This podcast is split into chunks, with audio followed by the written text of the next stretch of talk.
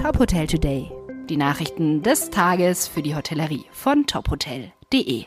Dieser Podcast wird dir präsentiert von deinem branchenspezifischen Update, dem ETL Atoga Gastro Briefing. Wir verstehen dich. Mein Name ist Maximilian Hermannsdörfer. Buchungsportale und starke Online-Auftritte sind für Hoteliers gar nicht mehr wegzudenken. Besonders während der Corona-Pandemie war die digitale Vernetzung Gold wert. Aber es gibt nicht nur Vorteile im Netz, sondern auch drohende Gefahren, die Hoteliers kennen sollten. Fast täglich werden Kunden- und Zahlungsdaten gestohlen, Unternehmensdaten verschlüsselt oder ganze Sicherheits- und Hausschließsysteme lahmgelegt, berichtet Alexander Fritz von der Fritz und Fritz Risikoberatung. Einer der wichtigsten Bausteine eines Internetschutzes sei daher eine Eigenschadenversicherung oder auch Cyberversicherung genannt. Dazu komme die Cyberhaftpflicht. Dieser Baustein deckt Schäden durch eigenes Verschulden ab. Der Tourismus in Deutschland erholt sich langsam von dem schweren Einbruch in der Corona-Krise. Wie Reinhard Meyer, Präsident des Deutschen Tourismusverbandes, sagt, sei das Geschäft im Sommer vor allem an der Küste und in den Alpen wirklich gut gelaufen. Schwieriger sei die Lage weiterhin im Städtetourismus. Dort fehlten Messen und Veranstaltungen.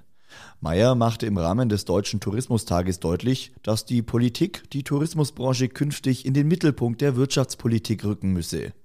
Er forderte außerdem ein Modernisierungsprogramm Tourismus 2025 des Bundes, das Betriebe fördert, die in Innovationen, Qualität und Barrierefreiheit investieren wollen. Im März 2020 war der österreichische Wintersportort Ischgl weltweit in den Schlagzeilen. Unter anderem von dort aus soll sich das Coronavirus unter Touristen stark ausgebreitet haben, die das Virus dann in ihre Heimatländer gebracht hätten. Nun bereitet sich der Ort nach einem Jahr Pause auf die diesjährige Wintersaison vor, begleitet von umfangreichen Anti-Corona-Maßnahmen. Ziel sei es, eine der sichersten Destinationen im Alpenraum zu sein, sagt Alexander von der Tannen vom dortigen Tourismusverband. Die Seilbahnkabinen, Skibusse, Sportshops und andere Räumlichkeiten sollen täglich mit Kaltvernebelungsgeräten desinfiziert werden.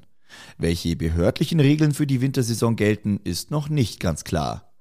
Weitere Nachrichten aus der Hotelbranche gibt's immer auf tophotel.de. Dieser Podcast wurde dir präsentiert von deinem branchenspezifischen Update, dem ETL Atoga Gastro Briefing. Wir verstehen dich.